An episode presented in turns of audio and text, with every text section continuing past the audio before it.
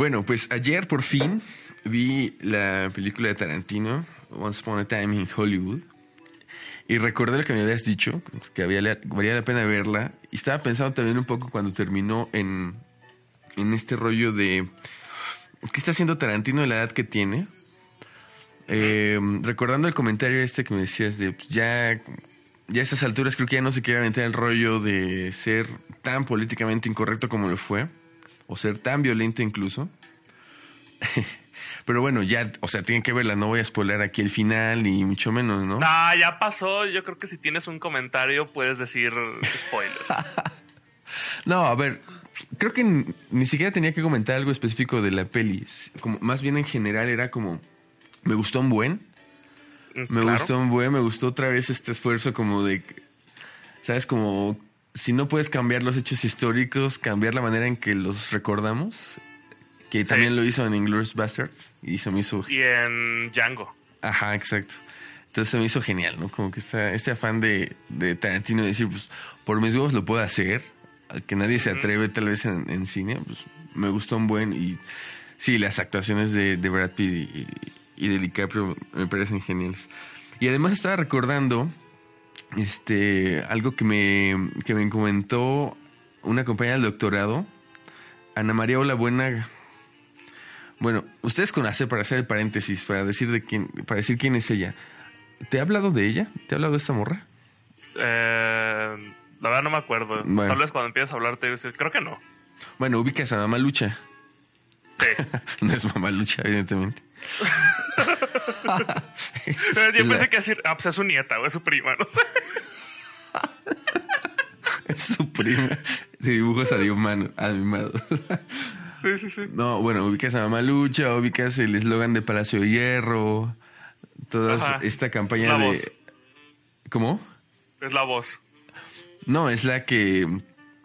Es la que diseñó el eslogan. Es la que inventó a Mamalucha. Es la que no sé, la mujer que inventó esta campaña de, emperador de los guardias y eso, ¿sabes? Es una, es una publicista chingoncísima, chingoncísima. claro. De, desde los, bueno, desde los noventas para acá. pero es una morra, lo que me llama la atención que es una morra que estudió comunicación en la, en la licenciatura en la Ibero, ya hace un rato. Em, y estudió ya después de dedicarse a la publicidad y a hacer su vida en la publicidad. Eh, vendió a su agencia, se la vendió a, Leo Burnett, que es como esta agencia enorme a nivel mundial, porque ella dijo, pues ya me quiero dedicar a otra cosa. Después a hacer una maestría en comunicación en la Ibero también, y ahora está haciendo el doctorado en comunicación, ¿no? Es como, ah, ¿por qué no hacer un doctorado ya después de todo lo que he hecho? Y es una chava súper inteligente, ¿no? Claro. Fue, fue alumna de Chucho, además. Ah, ok. Sí, Chucho le ha, dado, clase a todo el mundo. Sí. Chucho creo que fue alumno también en la, en la Ibero de Ciro Gómez Leiva, por ejemplo. ¿En serio? ajá. Ok. o sea, eh, sí te creo. ¿Cómo? Sí te creo. No, sí, sí, sí. O sea, esto no es ficción, como el, como algunos como tus, como todos tus cuentos. Podcast. sí. No, esto es, esto es la vida real. En fin, entonces esta morra, el comentario que me hizo de la peli de Tarantino fue, es muy mala y es muy buena a la vez. Todavía no entiendo por qué, porque no le pedí como mayor explicación. Pero también confío mucho en su criterio, su criterio de apreciación cinematográfica, porque es una chava que, que es de estas publicistas que lee muchísimo, sabes que está al tanto de muchas cosas. Entonces confío en ella y quiero que me explique por qué, porque me dices, además está casada con un, con un productor de cine, bueno, productor, director de cine. En fin. Entonces necesito, necesito ver por qué me dice que, que es mala y es buena a la vez. La gente que no la ha visto pues la tiene que ver. Y también recordaba lo que tú me decías y recordaba que tú quieres entrar a hacer cine. Y lo estaba ligando con, con algo que me tocó leer en algún momento en... ¿Dónde lo leí? En redes. Creo que fue... Pues fue en Facebook, según yo. Era como un diagrama de flujo. Ok. Eh, que empezaba con la pregunta si tú quieres estudiar artes, ¿tienes que ir a la universidad? Ese es un tema. Y en internet, de hecho, por ejemplo, hablando específicamente de cine, hay muchos canales que le tiran hate a la, escuela de cine a la Estados Unidos y a la canadiense, que son en teoría las, de las mejorcitas de este, en este continente. Precisamente por eso, porque te, enseñan mucha técnica, pero como que no, no, te asegura nada. Y creo que ese es el tema. Ajá. Que muchos de los que puedan entrar a la universidad o no, para la carrera que sea, ¿eh? no creo que sea solo una de artes, asumen que por el simple hecho de estar estudiando una carrera se van a dedicar a eso. Ajá. Y ambos sabemos que no es así. no, pues no. Puedes estar estudiando derecho y te puedes y te puedes dedicar a la comunicación. Puedes estudiar ingeniería, te puedes dedicar, te puedes dedicar a ciertas áreas de derecho, porque no a todas, pero a ciertas áreas. Sí. Entonces creo que por ahí va el tema. Y principalmente, como esto que dicen de el arte en teoría no debería ser una fórmula, aunque sí, de alguna manera sí lo es.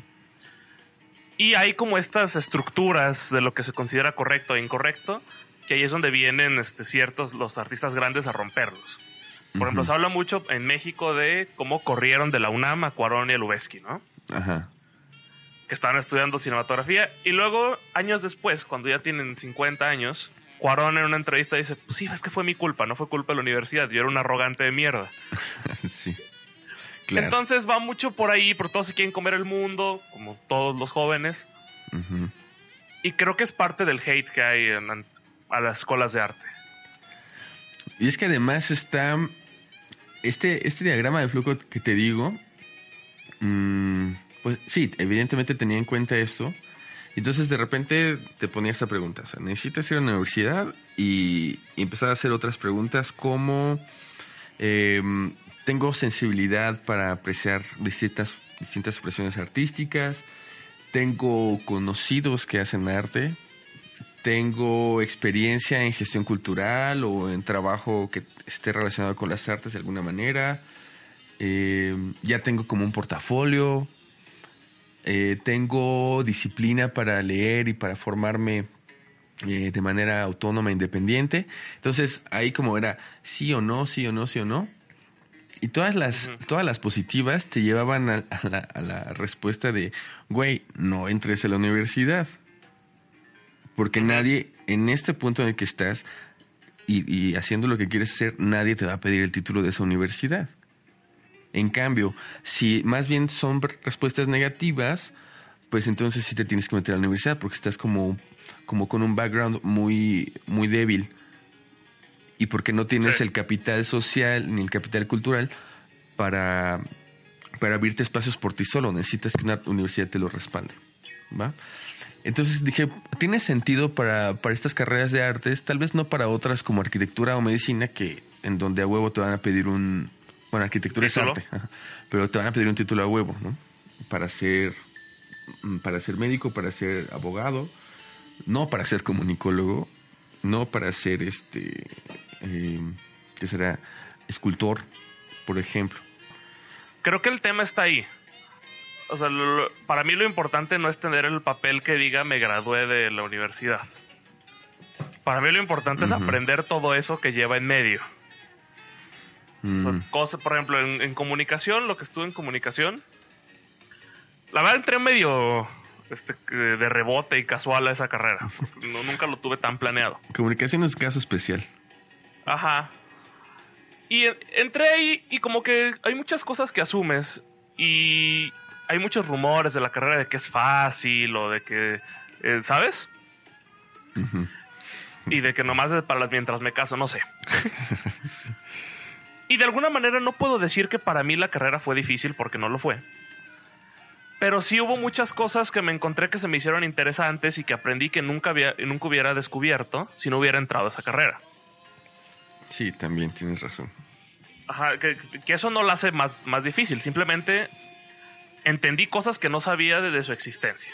Sí, sí, sí, aparecieron algunas cosas, sí.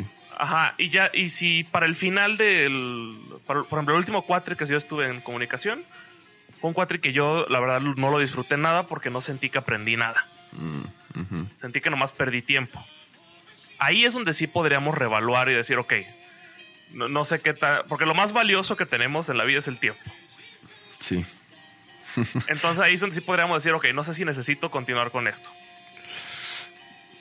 Ya, Entonces, sí. mientras estés aprendiendo algo, creo que es válido. Si es que te gusta aprender, porque también hay un chorro de personas que no les gusta aprender, que nomás están estorbando ahí. Es que es un, es un pedo. Porque, o sea, tenemos la fortuna y la desfortuna de, de haber estudiado comunicación tú y yo. Entonces estamos Yo no parados. terminé. No, pero digamos, tienes ahí la carrera trunca en comunicación. Le pones en tu CV carrera trunca en comunicación. Sí, claro. Eh, Súper importante. Es que es una, es como la desfortuna y fortuna al mismo tiempo porque es una zona muy pantanosa. Hablar de, hablar de comunicación es, es hablar de una carrera a la que llega gente que quiere ser artista, artista en el sentido amplio de la palabra artista, Sí. o que quiere ser celebridad, músicos, ajá, desde músicos, eh, ¿qué más? Cineastas. Ajá, este, exacto. Mismos pintores también ahí, no sé por qué. Actores, ¿no? Actores. actores de teatro, ¿sabes? Y otros que yo, quieren... yo siempre la, la rec- la- la vi como una carrera como de rechazados, como... Pero no rechazados, pero rechazados como por la sociedad, como... de- Sí, Underdogs. como que motival, motivacionalmente marginales y rechazados. Ándale, marginados. Sí. Sí, a nivel de motivación y, y- y vocación. sí. Pero entonces, entonces claro, es como, ¿qué, qué es un comunicólogo? ¿Qué esperan hacer esos comunicólogos? Hay mucha gente que lo ha discutido. Pero ¿y ¿qué esperan de la universidad? Esta gente que quiere ser celebridad en radio, que quiere ser celebridad, no artistas, ¿eh? Porque la en México, no, no, no. en México usamos la palabra artistas para referirnos a Pati Chapoy, es como no mames. Nadie lo usa. Ay, me encontré un artista de TV Azteca, es como, güey. Era Pati Ah, Chapoy. chale. Daniel Bisoño. Oh, no mames, qué coraje. Pero bueno, son artistas para muchos mexicanos. Y para muchos comunicólogos, bueno, ni siquiera comunicólogos, no, me, me, me molesta decirles así. Para muchos protocomunicólogos también son artistas. Pero, y luego, bueno, yo estoy como dando clases en algo que es como un apéndice de comunicación, de un, un rollo más técnico de la carrera. Y, es, Sí. y es, es- son los mismos perfiles, pero gente que tiene clara que, que no tiene nada que ver con teoría y con metodología social. ¿no? Que, o sea, ya saben a lo que van. Cuando llegué a esa carrera, el ex coordinador me lo ofreció de una manera como muy perversa y muy dura, cruel, pero creo que tiene razón. Me dijo, mira Gabriel, en esta carrera están los comunicólogos que sí quieren ser jalacables. Ok. Porque cuando tú le dices a un comunicólogo que estudia comunicación que es un jalacable, se va a enojar, ¿no? Supone que ahí, ahí no se acaba la carrera. Bueno, estos sí están orgullosos de querer ser jalacables. Y dije, ok. Claro, eso les molesta a los morros, pero en un sentido tiene razón, porque están como más enfocados a lo técnico. Pero luego, hablando también de todo lo que hemos hablado en otros podcasts, a estas alturas, digo, güey,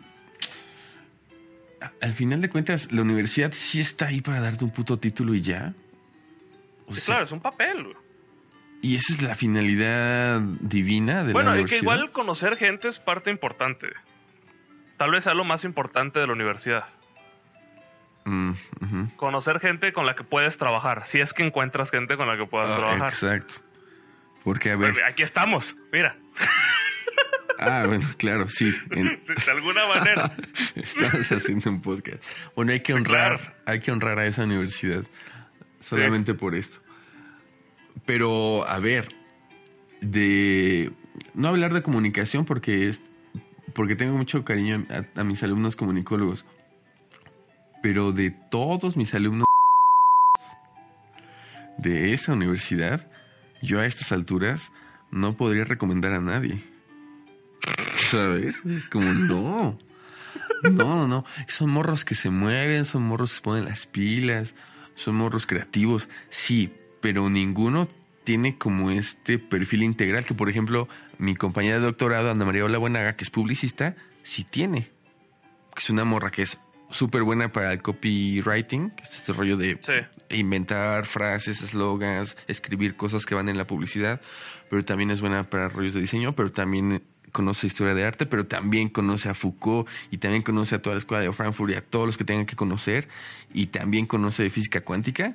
Es como, claro, Es que eso es parte. Y eso, eso que estás mencionando ahorita, es algo que siempre me decepcionó de la universidad en general. De repente encuentras muchas personas que, o sea, estamos de acuerdo que muchos van a aprender, ¿no? Y qué padre. Y parte Sí. de aprender, en- como decía tu diagrama de artes, tiene que ver con no saber cosas. Pero a mí me sorprendía y me agüitaba mucho, y tampoco es por darme las de Don Culto, porque la verdad es que no. que, que había muchos alumnos de todas las carreras que conocí que, no, que vivían como en una burbuja muy chiquita, güey. Sí. E- Era este mundito pequeñito, pequeñito de Badabun. y no querían salir de ahí, güey. Y a mí me desesperaba mucho. Y de repente. Y no era un tema de, de ignorancia. Porque el, el ignorante es ignorante porque quiere. Usualmente. Hay muchos que no tienen la oportunidad. Pero estás en la universidad, eres ignorante porque quieres. Si tienes Ah, internet, sí, eres ignorante. Sí, si ya por estás en la universidad y sigues siendo un ignorante, sí, es- eres un, put- eres un puto huevón, sí. Sí. Y si tienes internet, también eres ignorante por decisión. Sí, no le voy a pedir a un, a un chavo de Tolimán, de una comunidad indígena- indígena, que sea culto si ha vivido toda, toda su vida en situación de precariedad. Pero, güey, si tú ya alcanzaste una universidad, la más chiquita que, que, es- que pudiste haber alcanzado, pero ya estás ahí, no mames. Sí. Y, y deja un tema de que sea culto o no. Simplemente que conozca un poquito más de cosas, güey. Y que tenga el interés por Ajá, conocerlas. sí, Por ejemplo, yo quiero estudiar cine, por ende me mama el cine. claro. Había ocasiones en las que en la carrera de comunicación hay carreras, hay carreras, hay materias que son relacionadas a cine, llámese guionismo, lo que sea, ¿no? Ujú.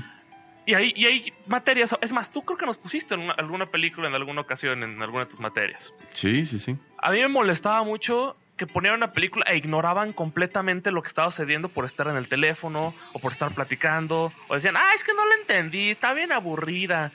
Y es como de, ah, y- no sé. Ganas como cachetear gente. Sí, sí, sí. Y fue un tema que nunca desapareció. O sea, seguía la carrera y seguían estas personas que no les importaba conocer algo diferente a esa burbuja en la que existían. Y sabes, ahorita que dijiste las películas, en Querétaro estaban organizando un ciclo de cine municipal, ciclo de cine mexicano. no sé si te enteraste. Pero los organizadores, que deben ser estos alumnos que se duermen en las películas de que uno pone para analizar en la escuela, los organizadores pusieron en el ciclo de cine, creo que pusieron Amores Perros y dije, bueno, va, Amores Perros. Es importante. Es buena. Pero pusieron junto a Amores Perros, No Manches Frida. y El Estudiante, que no sé si ubicas esa película, El Estudiante, es de es como 2000 era, 2006, 2000. Sí, sí, sí, sí la vi. Puta, que es como un, comer- un comercial enorme del pan que grabaron en Sí. Guanajuato, en el Guanajuato de postal, de carta postal. ¿Sabes qué es lo peor? Ah, ¿qué? Mira, no sé tus nuevos alumnos, pero si vas a tus alumnos de esa universidad donde tú y yo estábamos, Ajá. la mayoría le, te va a decir que les gusta esa película y les fascina y que lloraron muchísimo. Ay, no mames. Solo por eso no y me es, y atrevo a ese tipo de cosas que decepcionan mucho, porque no está mal que te guste una película que pueda o no ser considerada mala, porque considerar malo algo ya entra en una- un rollo de ambigüedades. Bueno, no Sí. manches Frida si es una mamada. Sí, sí. Este. Pero el, el, el- el que vean tan bien esa película solo habla de que no conocen todo lo demás que existe. Claro, porque a ver, a mí me cae bien la gente que me dice, va, fui a ver No Manches Frida, pero también fui a ver, eh, no sé, azul, blanco y rojo, ¿sabes? Y puedo ir a los dos, puedo ir a comer tacos de... Ah, que espérame, espérame. Ahorita que me puedo interrumpir tantito, ahorita que me acordé. Ajá, Ahorita está el ciclo de cine francés en, en vari- en- en las- en varias salas de cine. sí, Y, y antes del ciclo de cine ponen, están poniendo cortometrajes mexicanos. va. Son- cr- creo que seleccionaron 17. Le voy a recomendar a la gente que busque uno que se llama Así Somos. Ahí pueden, bus- pueden buscarlo en Facebook y ahí les dicen qué salas va a estar. Así somos. Ese- Ajá. Es un cortometraje, creo que lo hicieron aquí en Guadalajara. Es un chavo aquí, no sé si era de Jalisco o donde sea, pero es de la Universidad de Guadalajara. Ya, Y les quedó muy bonito ese corto. Entonces búsquenlo. va, así somos. Nada más. Yo también vi por ahí alguien, una, una ex profesora, Patty Reutemann, que, que compartió el link a una plataforma para ver cortos, cortos latinos gratuitos y como vía legal, ¿sabes? Se llama Retina. Latina. Ahí está. Retina Latina, pues igual. No, no lo he checado, pero me llamó la atención y voy a entrar a ver qué hay. También de repente me llegan en la newsletter de, de este sitio Movie muchas recomendaciones que evidentemente no alcanzo a ver.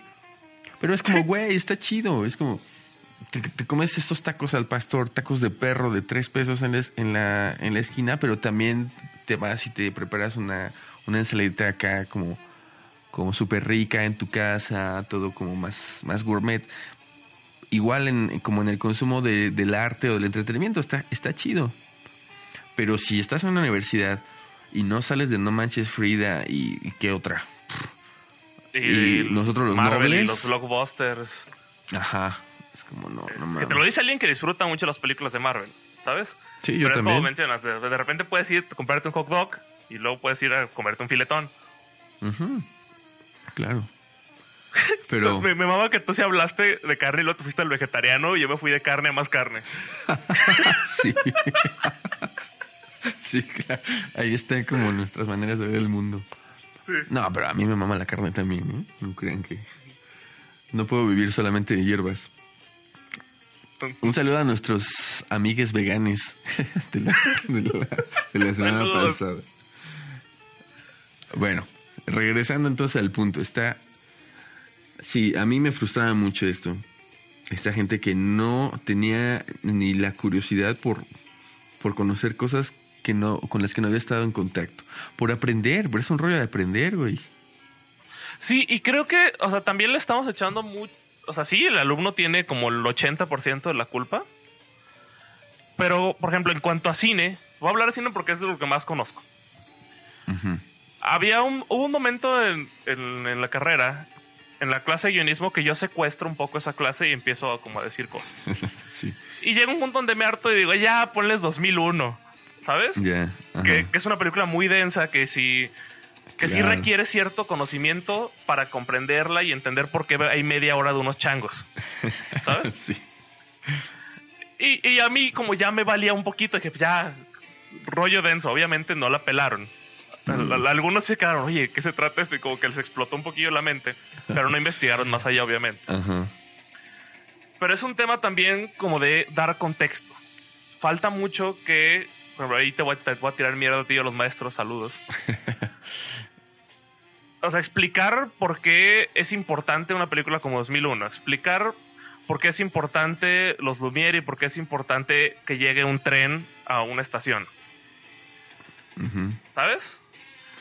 Y tal vez ahí generar cierto interés para más allá. Pero ahí es donde yo he hablado mucho también aquí en este podcast de las contradicciones. Al mismo tiempo yo creo que si ya estás en la universidad, no requieres de que alguien te genere interés. Si estás ahí es porque tú quieres. Eh, Sí, sí. En- entonces es como el, el- esta dualidad de pensamientos que tengo. O sea, le echo, mucho cul- le echo la culpa al alumno y que no hay interés tampoco del otro lado, aunque creo que al final de cuentas, si te están enseñando algo, es tu culpa no aprender. sí. Perdón si hice bolas a alguien. A ver, chale, es que mm, yo creo que es enredoso para todos, incluso para los profesores, porque ahorita estoy pensando es, a ver, ok, estos, estos morros que crecieron viendo a, a Omar Chaparro Derbez. y Televisa y Derbez, pues también, ¿cómo les pides que de repente se peguen frente a una pantalla a apreciar y a contemplar un cine de autor, por ejemplo? De la misma manera que yo lo hice, porque yo también crecí con la familia Peluche. Ya. Pero entonces, ¿qué hizo, qué hizo falta en algún momento, no? Como para que tú tuvieras una postura de, de contemplación más, como más sensible a ciertas cosas. Hizo falta, por ejemplo, para mí yo recuerdo como ciertos momentos que fueron clave en mi gusto del cine. Pero que fueron el momento en que vi primero la trilogía Volver al Futuro cuando era muy niño. Ajá. Y fue como de, ¿qué es esto? Corte al día siguiente.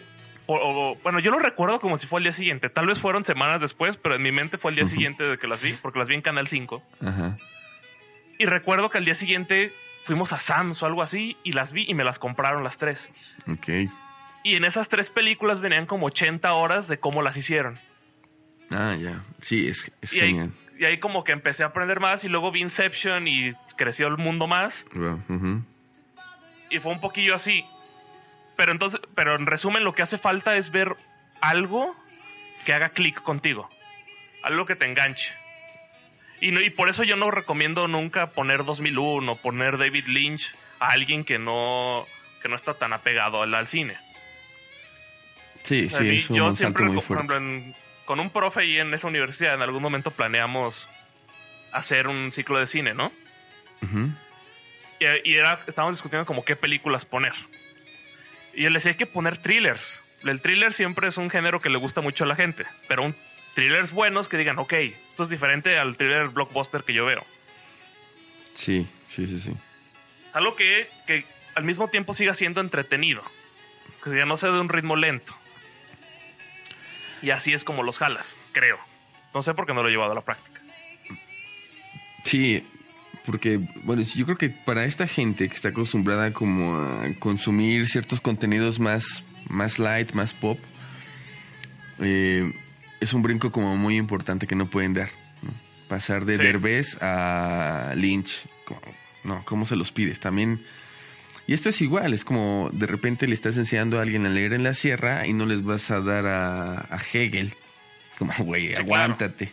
Tienes que ir construyendo algo que se llama, es una clase que doy, saludos a mi clase. Saludos a ti mismo. saludos a mí. es una clase que doy que se llama formación de públicos. Y es esto, es como... ¿Y sabes por qué? Bueno, estaba, estaba viendo ayer también en estas horas de, de insomnio, ah, en minutos de insomnio, me relaja mucho escuchar a Bob Ross, ¿sabes? Sí, es muy chido. Es relajante porque es como ASMR involuntario, pero, pero además tiene como esta vibra súper chida, ¿no? Además de la ASMR. Entonces dije, claro, este güey se la pasó mucho tiempo, muchos años, haciendo formación de públicos. Y mucha gente empezó a tener una actitud estética ante la pintura por ese güey. Y ahora lo Claro. ves, bueno, tú lo ves en comparación con muchos pintores consolidados del siglo que quieras, y pues es, es pintura pop. Son óleos pop que hace media hora, que ya tenía como prediseñados, eh, con una técnica mm, como, así para ser muy culeros, como una técnica de fast food. Pero al final de cuentas algo hay ahí, hay ahí de formación de públicos. Entonces, claro, cuando tú vas a, cuando tú estás frente a estudiantes cuyos papás, por ejemplo, no estudian una carrera, que es el caso de muchísima gente en México que está estudiando la, la licenciatura, Cuando estás frente a chavos que pues, vieron Derbez, crecieron con, Televi- con Televisa y, y que tampoco leen mucho, nunca leyeron mucho, pues tienes que Eso de manejar la ese paso. también es otro tema. Porque, a ver, yo, yo mismo, o sea, tú decías hace rato, tampoco soy, soy tan culto, pues, yo igual, o sea, yo en la licenciatura no era un güey que había visto mucho cine, que había leído mucho. Como que ya el, el 20 me cayó un poco después, eh, y el gusto me cayó un poco después, y yo venía de una familia donde pues, mis papás no son profesionistas, y, y tampoco se cultivó nada en ese sentido. Mis papás no eran grandes lectores, ni, ¿sabes? En algún momento cae el 20 es afortunado cuando cae antes de la licenciatura, porque esto te da como un criterio de la vida un poco más complejo, un poco menos televisa, ¿no? Pero pues no le pasa a mucha gente. Y eso es lo que agüita de alguna manera. Sí, porque, o sea, yo, yo estoy tratando de comprender qué pasa con estos morros, pero no, no quiero justificar a muchos de ellos en, en los que sí vi que había como un, un enorme me vale madres, yo vengo por mi título y quién sabe qué voy a hacer con él, pero quiero mi título. Sí, y ya relacionando al tema eterno que hemos tratando de meter con Calzador X desde hace muchos podcasts. De repente, cuando inician clases hace un par de semanas o un mes, yo en Instagram me topo muchos como, como historias o posts en los que decían llegando y ya me quiero ir, regresando de vacaciones Sí. y ya, y ya, y ya estoy harta o harto. Y es como de, pues no estés ahí, ¿sabes? Claro. O sea, sí, sí estorba a la gente que no quiere estar ahí. Sí, sí. Porque de repente, de, algún, de, de, una u otra forma, tienes que trabajar con esas personas y está de hueva trabajar con alguien que no quiere trabajar. Es ruido, sí. Son Entonces, ruido. y, de, y de repente hablas con ellos y es como de, ah, es que mis papás me obligan. Y así es como, ¿y, qué, Mm. y cómo se resuelve eso? O sea, mis papás me, me obligan, ¿significa que me voy a quedar aquí? Sí. O sea, que se chinguen todos los, todos los alumnos que tienen que trabajar conmigo. o hasta los maestros. Claro. Sí, sí, sí. Entonces, como... ah, Yo no, creo que te platiqué esto, se lo platiqué en algún, a Mel en algún momento. Eh, por cierto, estoy pensando que le puedo escribir a Mel un, a ver si nos quiere mandar una nota de, de voz mientras, mientras vamos grabando a ver qué piensa. Pero bueno, eh, en algún momento se los platiqué porque a mí me sorprendió mucho y ahora no sé cómo tomarlo, pero en ese momento fue como, qué pendejada. Uno de mis alumnos de, de Merca, de esa universidad, que es la única de donde he dado Merca, ujú. en una en una de estas charlas de no la presentación de dime cómo te llamas y por qué estás aquí, qué quieres de tu vida. No, eh, fue como en otra en otra situación. Me Sí. dijo, pues es que yo estoy aquí en Merca porque el día que vine a la universidad eh, yo venía preguntando por la carrera de comercio internacional, pero me dijeron, Nada que ver. ¿cómo? Nada que ver. Ah, algunas cosas, pero en general pues no. Ajá. Entonces, vengo preguntando por esa carrera y me dijeron, oye chicos, ¿sabes qué? No hay ya trípticos de comercio internacional, pero tengo trípticos de mercadotecnia y ahí está la coordinadora. Pasa a verla. Entonces, por vender. el vato acabó haciendo mercadotecnia. Pésimo. O sea, Claro. pésimo. Era un morro que se veía que le costaba muchísimo trabajo levantarse en la mañana para ir a una carrera que no es la que quería. Es como, qué pendejo. O sea, a ver, no te no tenías 12 años. Ya tenías Ajá, y 17, ese es mucho 18. el tema. Muchos todavía están esperando que el papá vaya y les resuelva las cosas. O la mamá. Bueno, a mí me dio mucha pena enterarme de que en algún momento esta universidad entró como en un escándalo por una carrera en específico que había en la que habían prometido ciertas cosas y que no pasó, no pasaron. Un convenio con una universidad en España, no había ese convenio. Era la carrera más cara justo por eso, pero los alumnos se dieron cuenta de que ya no había no había chance de irse a España a hacer movilidad. Entonces, se armó un desmadre, pero el desmadre se armó con papás que estaban en el auditorio en una asamblea con el rector. Qué pena. Fueron los papás. Y dije, no mames, o sea, tú te imaginas, por ejemplo, no hablar de mi universidad, pero te imaginas una asamblea para exigir cambios en el plan de estudios con papás de, papás. chavos en la UNAM. Ver, no, güey. Me da No. hasta cringe, güey. O sea, estoy así. No, no, no. Es como a, a mí me dio muchísima pena y en algún momento no se los dije a los esos morros porque no sabía quiénes eran, pero sí les dije a mis alumnos en ese momento qué pena me da, o sea, neta qué pena ajena y hasta asco me da saber que vinieron los papás a armar un desmadre porque porque a ustedes no se les ocurrió qué hacer. Sí, no, no. Y, y es un. No, igual tú como. Igual, ponle tú que el papá es de estos sobreprotectivos y quería entrar, ¿no? Ujú, Tú como hijo le dices, no, Claro. no vayas. Claro. Lo detienes y es como, yo veré cómo le hago. Sí, no, ay, me dio Sí. mucha cosa. ¿Por qué me cuentas eso? Bueno, es que es as- así de grave está la situación no solo en esa universidad, sino en un chingo de universidades. Sí, claro. A ver, mis papás, por ejemplo, mi papá me acompañó cuando me inscribí en la, en la secundaria. Me acompañó a mi primer día de secundaria y evidentemente a la, a la graduación y esos, esos rollos, ¿no? Pero de ahí en fuera ya a nada. A nada. O sea, cuando fui a la, a la prepa, yo me inscribí yo solito, ¿sabes? Mi papá nunca se pararon Claro. en la prepa más que cuando entregué papeles. Eh, bueno, mi mamá. Y en la universidad, igual cuando fue. Cuando fue que. Creo que en la universidad. Ah, sí, cuando defendí mi tesis en la universidad. Ningún otro día. Ningún otro día. Entonces, obviamente no es, no estoy hablando de un caso aislado. Muchísima gente, creo yo, de mi edad y, y más grandes que yo, y tal vez más chicos, pues pasó lo mismo. Pero no entiendo en qué, en qué rollo están los morros que hoy están entrando a la universidad y que están, que están siendo acompañados por sus papás para inscribirse, para hablar con el coordinador, para ver la escuela. Entonces aquí hay como una pregunta que siempre me he hecho, y que se le ha hecho a, a Chucho, por ejemplo. Y en algún momento él, él, él- él lo fraseó y como que medio le respondió, porque dijo, cuando alguien entraba a la universidad en los años 70, por ejemplo, ya entrabas siendo un adulto. Claro. O sea, tenías 17, tenías 18, eras muy pendejo para muchas cosas, evidentemente. Pero Sí. ya eras un adulto. Ya la universidad en ese momento, imagínate en México en los años 70, ya la universidad era como un lugar de mucho privilegio. Ya fuera la Ibero, fuera la UNAM o fuera el Poli o lo que sea.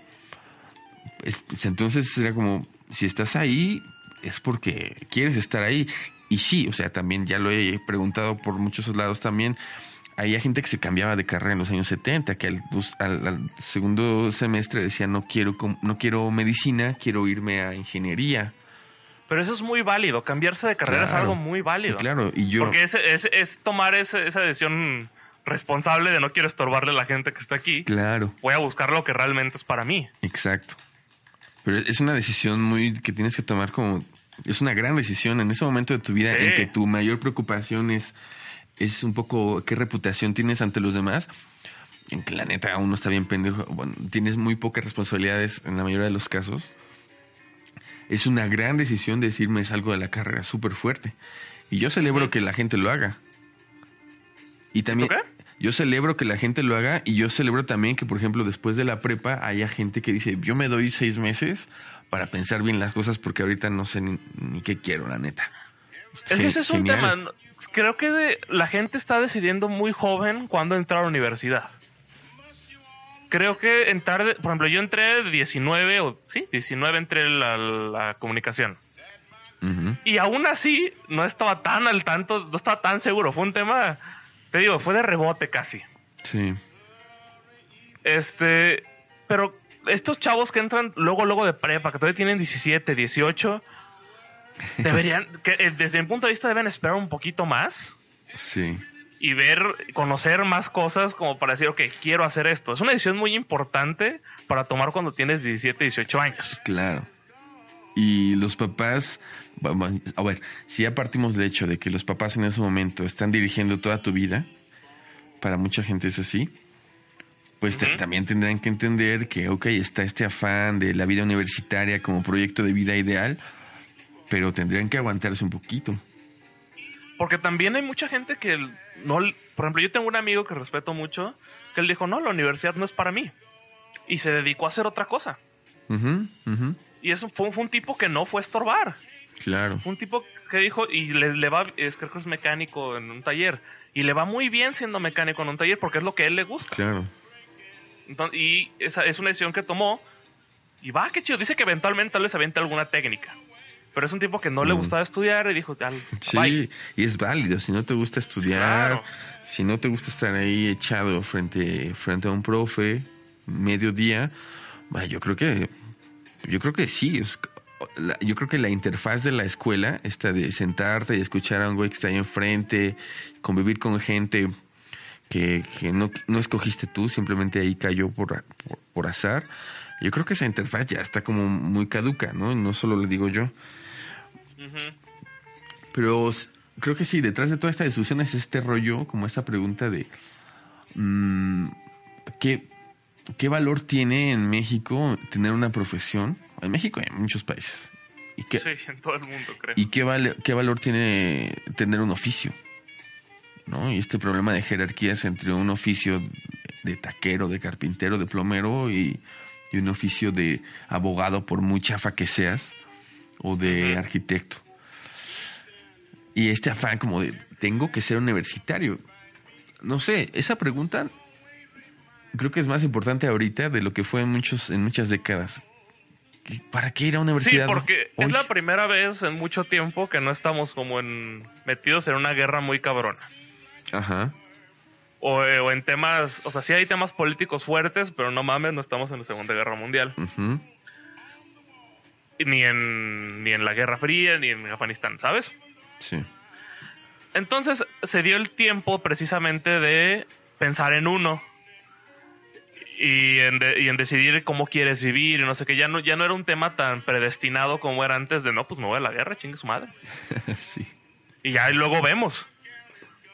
Sí, ya no está esa urgencia. Entonces, creo que sí, sí es correcto como preguntarse si si realmente quieres estar ahí o no, porque de repente la sociedad también te empuja mucho a, no, pues lo que sigue es la, la carrera, ¿no? Y lo que sigue y lo que sigue. Sigue la carrera, trabajas, te casas, tienes hijos, te mueres. Ajá. Sí, y lo, y lo escuchamos en todos lados. Y para los papás es una preocupación muy fuerte. Es como, es que mi hijo tiene que ser universitario porque, porque yo no lo fui y, me la, y la pasé mal, económicamente. O también porque sí lo fue y no quiere que la pase mal económicamente. lo mismo. Pero es una paradoja porque Wow, ya sabemos de este rollo. Una universidad en 2019 no te garantiza ningún empleo. Y tampoco te garantiza ser eh, el, el, el, más culto o el más inteligente de todos. Claro, y ni siquiera, es, es, más, la universidad hoy ni siquiera te garantiza ser un freelance exitoso. O sea, es como... No te garantiza, o sea, es un tema realmente de que te guste uh -huh. ir a escuchar choros de alguien más y decir, ok, me gusta esto disfruto de estas conversaciones, disfruto conocer cosas que no tenía idea que existían antes. Sí. O tal vez sí tenías idea, pero en, en un muy alejado de, de, tu burbujita. Sí, yo creo que, a ver, es que yo, yo regreso al mismo punto del, como de la zona pantanosa de la comunicación, porque es la que nos, es la que nos genera tantas dudas, ¿no? Si, si fuéramos médicos, por ejemplo, ahí no habría de otra. Ahí tendríamos sí, que decir, a ver, a huevo hay que estudiar para conocer, para enamorarte de la carrera y además porque necesitas sí, sí, el papel, o sea, no jodas. No, igual, o sea, no te la puedes entrar el chile a abrir gente. Estás jugando con vidas. Claro. Que igual comunicación podríamos decir algo similar. Uh, sí, es súper importante. Si nos vamos a un extremo, sí podríamos estar jugando con vidas.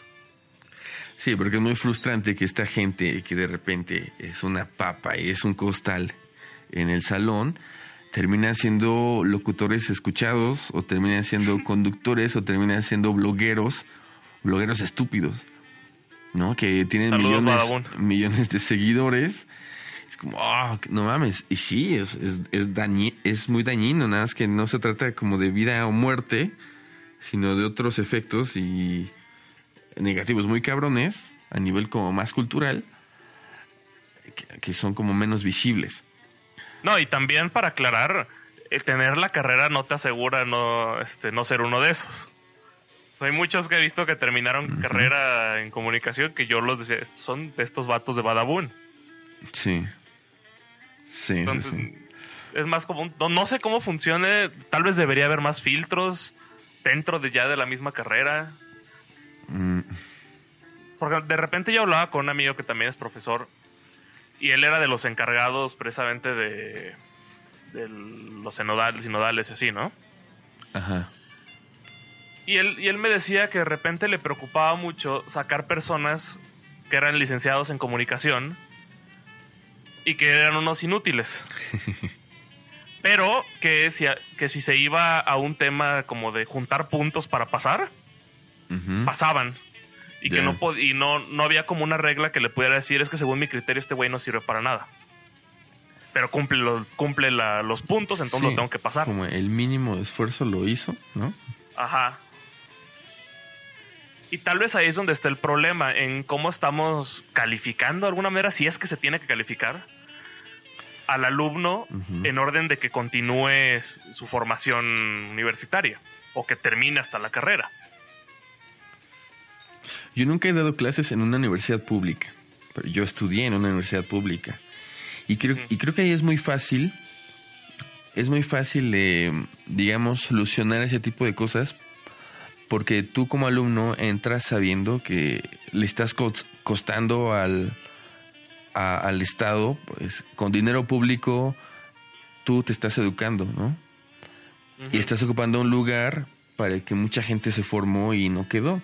Entonces, como que tienes ese compromiso de, güey, si ya entré, si ya entré a comunicación en esta facultad de esta universidad autónoma y pública, uh, no me puedo, no puedo venir a hacerme pendejo porque mucha gente quería este lugar, porque no tenía lana, y los profes te lo están recordando todo el tiempo, todo el tiempo, todo el tiempo. Mm. Entonces ahí es como fácil decir, bueno, tú no me cumples en metodología, tú no me cumples en teoría, o tú la neta nunca has leído y no quieres leer, a la chingada. vete a hacer un curso de locución de tres meses y vete a buscar trabajo a EXA. Órale, Sí. chingar a su madre, ¿no? Si quieres ser una diva y una celebridad. O sea, como que estos perfiles sí los hay en las universidades públicas, pero a huevo se ven obligados a formarse como de manera más integral porque si no, a la chingada. Y a nadie le duele aventarte para afuera porque no le cuestas, no, digamos, la universidad no deja de recibir dinero si tú te vas. Sí. Entonces el pedo es como el rollo, el rollo privado. Estas universidades privadas, chiquitas, medianas. A ver, de las grandes, pues, ¿qué será? Mm, Pues, ¿Dónde chambeas? sí, pero es que estoy pensando como... Yo no conozco tanto a la gente del TEC de Monterrey. Lo, lo que he escuchado de la gente del TEC de Monterrey es que va y se parte su madre en el TEC de Monterrey. Ya sea Sí, por- porque piden mucho nivel. porque ya sea porque tienen beca o porque les cuesta una lana y porque el Tec de Monterrey es como este esta formación gringa MIT de aquí vienes a partirte la madre, a, a desvelarte, a no comer o si no no perteneces aquí. De hecho, creo que no sé si lo tienen en su página web o lo vi de algún rector de algún tech. Decía, aquí venimos a, a formar jefes. Ajá, sí. Y tienen mucho ese pensamiento. Sí, sí, sí. Como es como esta gente que quiere que quiere ser la ah se me fue el nombre de esta de la, de la señora que es editora en jefe de Vogue. Anna Wintour. Anna Wintour, ¿la ubicas? Ah, la de Devil Wears Prada. Ajá, la versión real de este. Ajá. Sí. Bueno, sí, ese en, la que tipo de, está, sí, en la que está basada. ese tipo de perfiles, ¿no? El TEC de Monterrey. Ujú. Entonces, aunque yo no he dado clases y no tengo, bueno, sí tengo conocidos que estudiaron ahí, creo que el TEC de Monterrey es una universidad donde la gente va y se parte su madre. Em, Que también debe haber el caso aislado del millonario, ¿no? pues sí, pero La verdad no, no sé, tío, porque yo, yo ignoro bastante cómo funcionan las cosas ahí. sí, yo igual, pero creo que sí, a ver, lo que me ha tocado ver es, es, es chistoso porque mm, yo me formo en una universidad pública, como barrio, barrio, facultad, pandrosa, no sé qué, eh, marxista, de izquierda, cosa que todavía traigo en las venas. Sí. pero de repente acabo en un mundo El del panismo. ajá muy distinto pasando por pasando por sabes como hacer la Con Riquín maestría Canallín. con quién Ah, Con Riquín Canallín. ay no mames pero claro es como pasar por este mundo de hacer la maestría en París y todo chic no sabes como fresa No, no, pero igual, o sea, todo- todavía, todavía puedes levantarte el cuello y, de- y decir las cosas malas que pasaron en París, ¿no? O sea, lo que sufriste por estudiar ahí. claro sí porque tuve que sufrir y tuve que sacrificar o sea no me fui de no me Si no te fuiste en departamento con tres baños. Claro, no, no. Me fui a un lugar de 8 metros cuadrados y después, ¿sabes? A, pues a, a vivir una vida austera de estudiante allá. Ujú. Pero al final de cuentas, pues eh, estás en un país de primer mundo y empiezas a conocer cosas que pues, no conocías, yo que yo no conocía acá, ¿no? Claro. Entonces de Sí, repente, pero te puedes levantar todavía el cuello ahí, tu, tu nivel acá de barrio sigue, sigue estando a- se sigue Ajá, respetando ahí. Claro, ahí como que todavía mantengo esa, esa vena. Ese estatus. Pero regreso, doy clases en una universidad que pues, tampoco es tan fresa ni tan barrio como donde te conocí. Eh, qué chistoso, porque estas universidades como de rango medio, que no son las más caras, son universidades donde la gente como tiene esta- este rollo aspiracional más cabrón.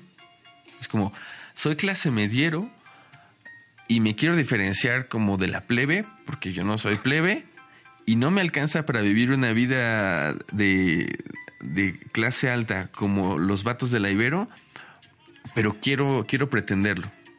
¿no? Y eso lo sentía Sí. como muy cabrón, la manera de vestir, en cómo hablan, de a dónde se van y, no, o sea, como rollos muy pendejos.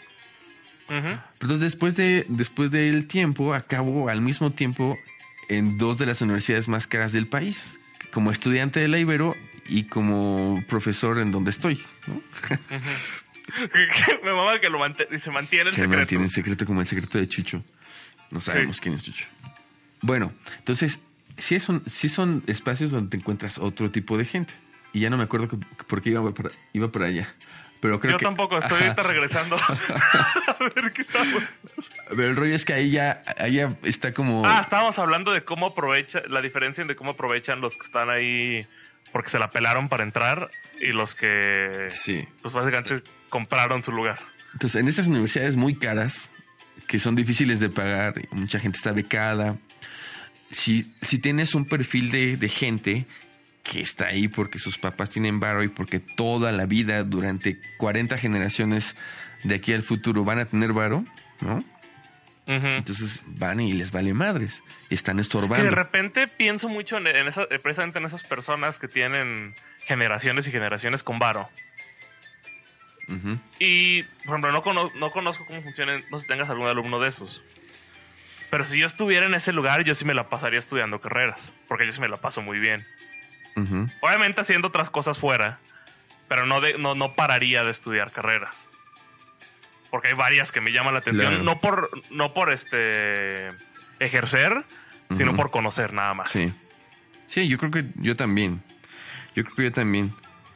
Y son pocos, porque luego te das cuenta de que es gente que, que, que tiene beca o que sus papás sí están, sí tienen varo y no necesitan beca, pero los papás es gente que estudió, que salió al extranjero, que tienen cierto capital cultural, que hablan idiomas.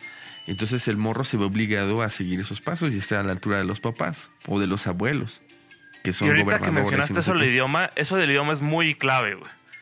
Porque también en, en esta universidad, con, con de la que mencionas, donde había grandes aspiraciones de personas de clase media, de repente eran grandes aspiraciones y no había como fundamentos o ganas para conseguirlas.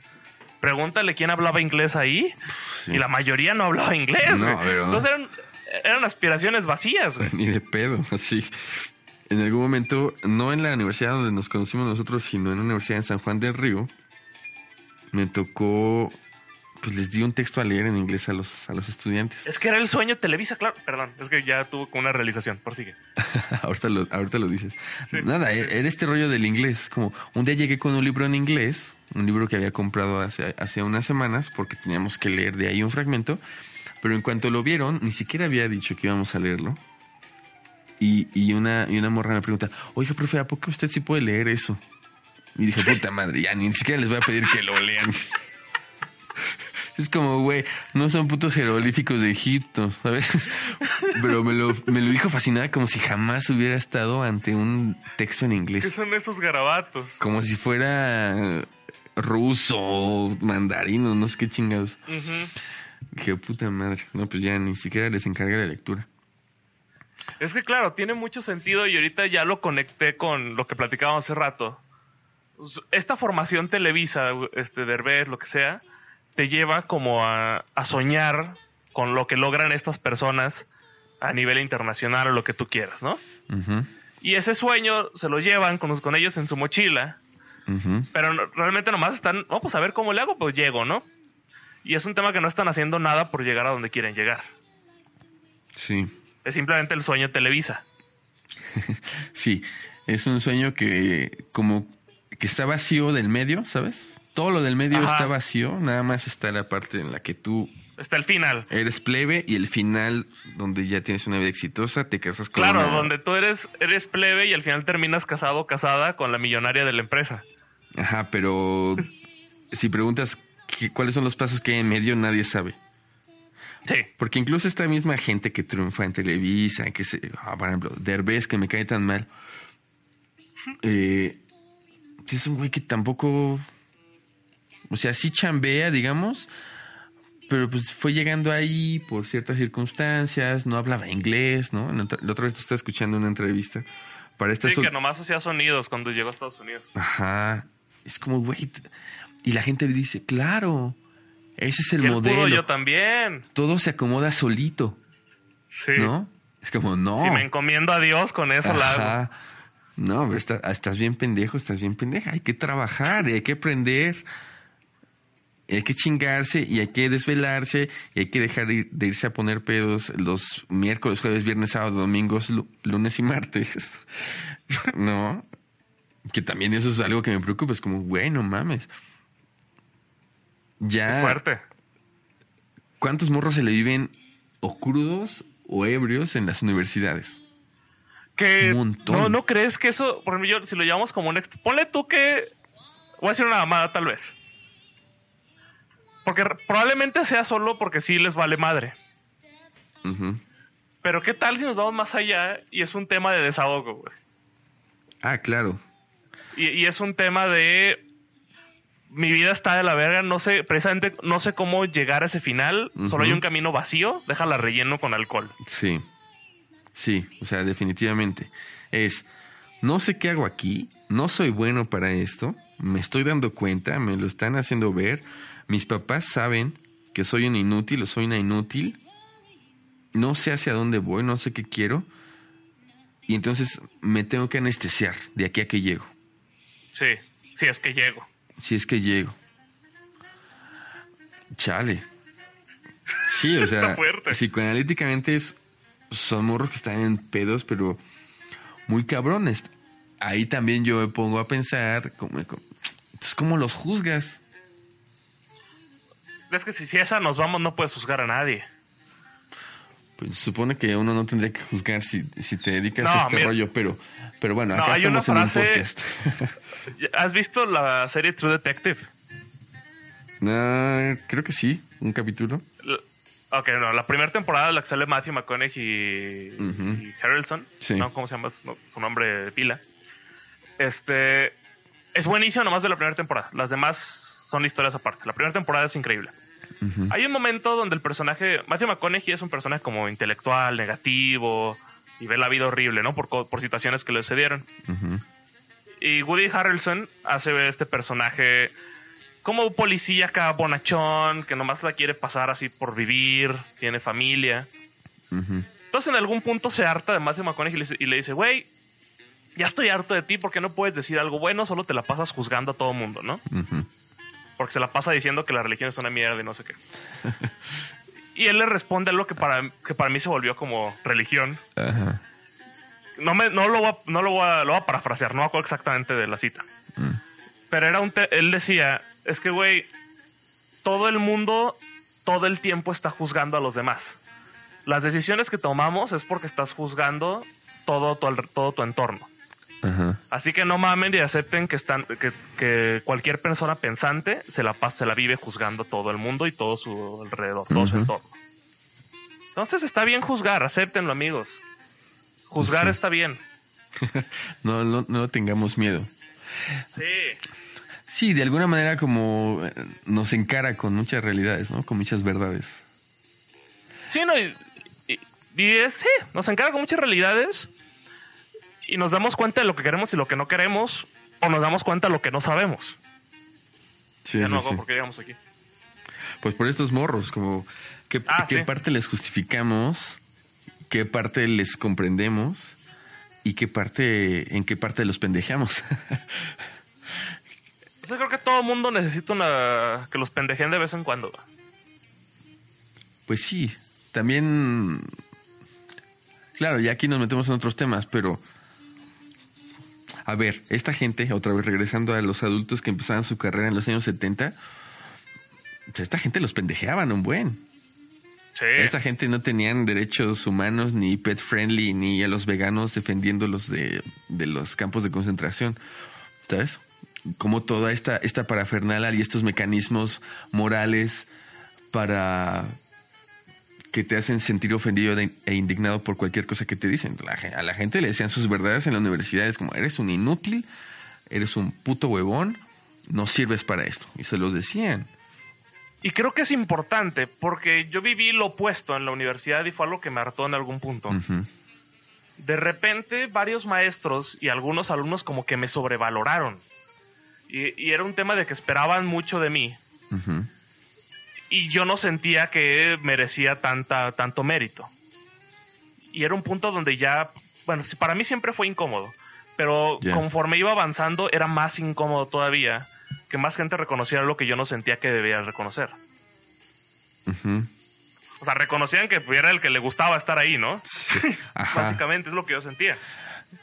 Sí, como Claro, la gente que disfruta estar ahí, que, que, que tiene el background, que, que es curioso, que le gusta estar aprendiendo, termina siendo como el gran ejemplo al que hay que aplaudirle. Es como, güey, todos Pero, deberían no, de ser pero eso es lo que iba. No creo que sea necesario aplaudirle. Pues no, Al exacto. menos, eh, es, eh, por ejemplo, una maestra le, me cae muy bien, lo que tú quieras. Pero ella siempre como que hablaba muy bien de mí y hasta cierto punto en, en algún momento me pone un 10 donde tal vez no era un 10. Y era una, hizo una anécdota que a mí me da mucha risa. Pero si lo vemos como desde un punto crítico, no merecía ese 10. Ujú. Por- porque era, Sí. es- escribí algo y termina diciendo y da calificaciones a todos y cuando yo digo, oye, mi calificación no sé qué, me dice, ah, tú ya sabes, tú tienes 10. Y, y, le, dice- y le pregunto, oye, no tuve falta de ortografía porque a mí se me van muchas Sí. cuando escribo. Y me dice, ah, para eso hay editores. Ok. Esa fue la respuesta. Y me da mucha risa, pero también me preocupa mucho. Claro. Entonces, yo creo que sí, aunque de- haya alguien que por porque tampoco me sentía más grande, que me- mejor que todos. Cuando hay alguien que le interesa, tampoco lo sobreestimes tanto. Es como también dile lo que está mal. Bueno, es que también eso te habla como de de cómo los profes en este tipo de universidades donde hay un buen de gente que esté estorbando, pues van bajando como su nivel de exigencia y ellos mismos, su propio nivel de profesores va bajando también. O sea, o checa, checa tú, es, gente que tampoco leía tanto, que tampoco veía tanto cine, que tampoco se ponía a reflexionar de manera más, más abstracta, a veces no podían, ¿no? Que tampoco eran, que tampoco eran tan buenos, porque como que llegaron a un lugar donde todo mundo iba- le bajaba una rayita a nivel de exigencia, mes con mes, semana tras semana, y ya todos estaban aletargados en algún momento. Pero- Sí, quizás. No, no sé, en ese caso en específico yo no le tiraría tanto porque sé que es de las personas más exigentes ahí. Ya. Simplemente tal vez conecté con algo. Porque era un tema de, de un libro donde escribí cosas como más personales y eso fue lo que le gustó. Ya. Pero, pero igual, o sea, siento que no, no era para tanto. Sí. O sea, sí igual merecía como la reprimenda. Sí, al final, al final los que salen, los que salen ganando de toda esta gente que está ahí estorbando como costal, es la gente que, que más o menos le echa ganas y los que le echan ganas, porque terminan siendo los reyes y, y las divas, ¿no? Como que Ajá, yo- de- de- sí, la verdad es que sí. es como, estoy rodeado de puros pendejos huevones, la neta. Entonces yo con un mínimo esfuerzo, un, bueno, no mínimo, pero un mediano esfuerzo, voy a destacar. Y también está Sí, culero. aquí, sí, porque aquí cabe mencionar, bueno, que esto es algo que en realidad lo hago más a propósito y tal vez es un tema de jugar con mi propio ego. Yo no estudio para los exámenes porque no me gusta, de entrada no me gusta el sistema de exámenes, tal vez sea como mi rebeldía de joven. O sea, no me gusta que todo se resuma a ver cuánto memorizas para hacer un, para escribir un papel y que el día siguiente se te olvide. Claro. Entonces yo juego también con mi ego ahí de a ver cuánto te acuerdas. y llego así sin estudiar nada al examen, pum. De lo que te acuerdes, Sí. de lo que tomaste nota, porque tampoco es que relea mucho mi, mi cuaderno. Es como, si pusiste atención, lo vas a lograr, si no, pues ni modo. Entonces ahí es como un tema como de rebeldía y ego. Y aún así, con eso me, me- me alcanzó para, para ser Sí, de para- los mejorcitos, entre destacar. comillas. Ajá. No, yo creo que, yo creo que como para de manera general, sí, la universidad tal vez hoy más que nunca está en crisis, ¿no? Sí. Pero hoy más que nunca tiene esa responsabilidad de no estar formando costales. O sea, ok, tenemos 13.000 universidades patito, no sé cuántas en el país. eh, luego las que no son patito, luego las que son como muy reconocidas, y luego las públicas, que también son reconocidas por- simplemente porque son públicas. Pero sí, tienen esta obligación de, de no dejar que gente que está solamente eh, haciendo perder el tiempo y estorbando se, se convierta en universitario. O sea, esa gente no son, nunca van a ser universitarios. Nunca lo van a hacer, aunque tengan el título. Ujú. Es gente que va a ser buena para el rollo técnico, es gente que va a ser buena para ciertas cosas, pero universitarios en el sentido amplio de la palabra no lo van a hacer. Entonces podríamos tener como este discurso también como, como, como, como hipster de segundo grado, de decir, no, es que la universidad ya no, ya no es útil, ahora ya no es necesario tener una carrera, ah, digamos, la universidad como institución ya, ya perdió toda su legitimidad. Es como, no, no, no, a ver, aguanta. Ok, no es obligatoria para todos, no todos tendrían que estar ahí porque no va a ser necesaria para todo el mundo, pero para la gente que está ahí, es un, es un espacio donde sí tienes que transformarte. En, en hacer entender a las personas que no es una obligación social, no te hace mejor, no te hace peor estar en una universidad es dejarlo a la gente que quiere estar ahí. Sí. Porque, de, por ejemplo, ahorita estoy haciendo un proceso que la verdad nunca pensé hacer porque me daba flojera. Que era el, es el rollo de intentar entrar a la UDG, ¿no? Ajá. El examen yo sé que lo voy a pasar. Porque ya más o menos me han platicado y la verdad está muy sencillo. Pero en artes, lo que me gustó y lo que me gusta, de nuevo, por más como en el rollo del ego y, y del reto, es que al menos a la carrera que voy, que es este, artes este, visuales, no, con pasar el examen no te asegura absolutamente nada. Lo que necesitas son pasar pruebas artísticas. Ya. Que te hagan este como merecedor, entre comillas, de estar ahí. Y eso para mí es interesante, más, más que si entro o no entro, como la anécdota de, estar ahí. sí. como el rollo del ego, nada más. Claro.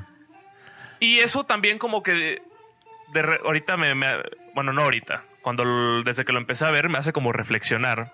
En tal vez así debería funcionar hasta el mismo rollo privado este y público en todas las carreras, porque no todas las carreras tienen como tantos filtros en el UDG. Este son usualmente las de artes, este, comercio internacional, creo que también tiene un filtro así. Ingenierías todas están libres, por ejemplo. Es más algo medio extraño, pero bueno.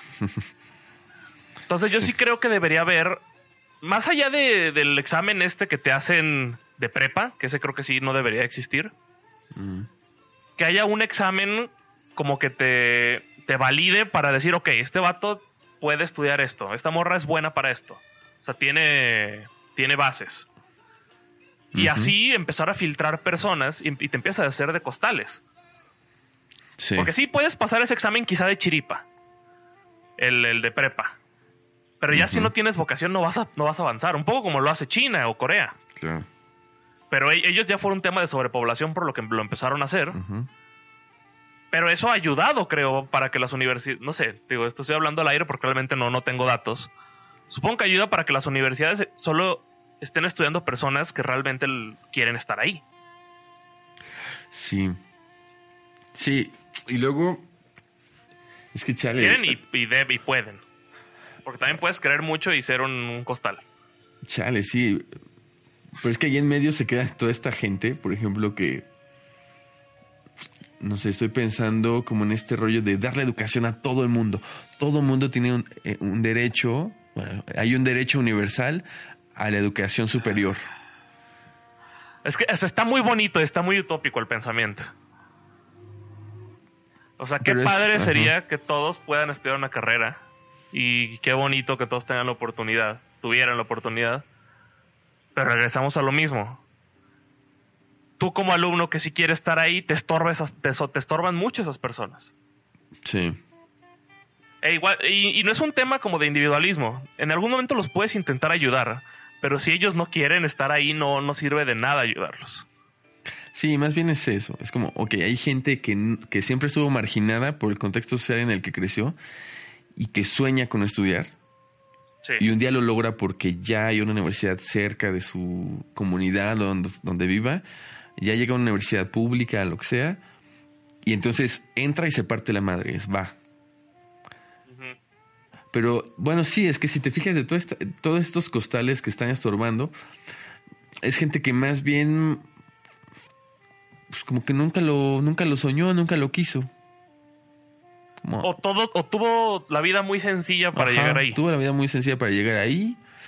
tal vez a los 20, 25 o 30 nunca lo va a valorar y cuando tenga 40 se mete a estudiar una carrera en línea en la que sí se parte la madre. Pero ahorita pues también pendejos. Sí, no, no sé, porque ahorita que hablabas también de los marginales, hay muchos marginales que sí se, la parten y son de los buenos. Sí, o sea, porque quieren estar ahí. Claro. Sí. También no creo que sea un rollo de clase este, socioeconómico. No, no, no. No, no, no. No, creo que no es de clase. Es un rollo como de, como de voluntad, de motivación, de vocación también, que atrae, trae mucho, atrás trae muchos rollos complicados a nivel como social y político. Pero sí, tal vez eso podría resumir como que igual, ahorita estoy pensando, por ejemplo, artes a mí me emociona mucho porque estoy seguro, esto sí, aunque no tenga datos, estoy seguro, que todas las personas que me encuentre ahí van a ser personas que quieren estar ahí porque es una carrera que no, que si de por sí las otras no te aseguran nada, esta te asegura menos, ¿no? Sí. Entonces, o sea, no es como estos que se meten, a meter a derecho porque voy a ganar dinero, ¿sabes? Claro. No sé cómo funcionan esas carreras, las, las típicas, como derecho, medicina. Administración. Este, administración. Eh, contaduría, este, las, este, estas que todo el mundo cree que son las buenas. Ahí debe haber un chingo de personas que no quieren ni pasar por ahí, porque para comunicación mínimo te tienes que tener como la valentía de aventarte toda la mierda que te, que te van a tirar por estudiar esa carrera, ah, Para muchos y te, la tienes que aguantar. Y decir y, este y defender tu, tu carrera y lo que tú quieras. Ya los otros, los que son abogados, todo el mundo, ah, huevo, abogado, derecho. Sí, socialmente están bien vistos esos cabrones. No, debe ser horrible. sí, claro, ya, debe ser uno de cada, de cada 40 de ser bueno. Sí, puta madre. No, no, no, qué horror, qué horror dar clases en administración, en conta o en derecho. Sí, no. O hasta misma Merca que ahorita está teniendo como una gran popularidad. Ajá, sí, claro. que se parece un poco en comunicación, entre administración y comunicación está a nivel de reputación. de hecho, Merca tiene muchas personas que quieren estudiar comunicación, pero o no saben de lo que se trata comunicación, o les da miedo estudiar esa carrera y lo que les digan. Sí, les da miedo salir del closet. Ajá, Porque claro, les da miedo decir quiero ser como quiero ser publicista. O sea, piensan que siendo mercado lo van a ser publicistas, que pueden hacerlo, pero no es la carrera. Luego pienso en estas otras carreras que como data science, ¿sabes? Que son como vas a encontrar trabajo a huevo, o sea, o si, no si no buscas trabajo, alguien va a venir a tu casa y te va a decir, te pago 50 mil pesos mensuales, pero ya, ¿sabes? Estas carreras que te aseguran un, futuro ahorita, porque hay, por cada 100 ofertas de vacantes hay 30 egresados, es como, güey, no mames. Mm. Esas carreras, la gente va y va a, hacer, va, va a ir a hacer dinero, pero necesitas como cierta vocación, ¿no? Ya, empezando por los números.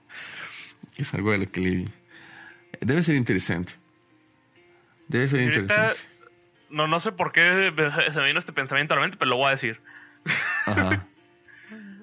Ahorita estamos hablando como estas carreras del, de, las que son este, socialmente correctas e incorrectas.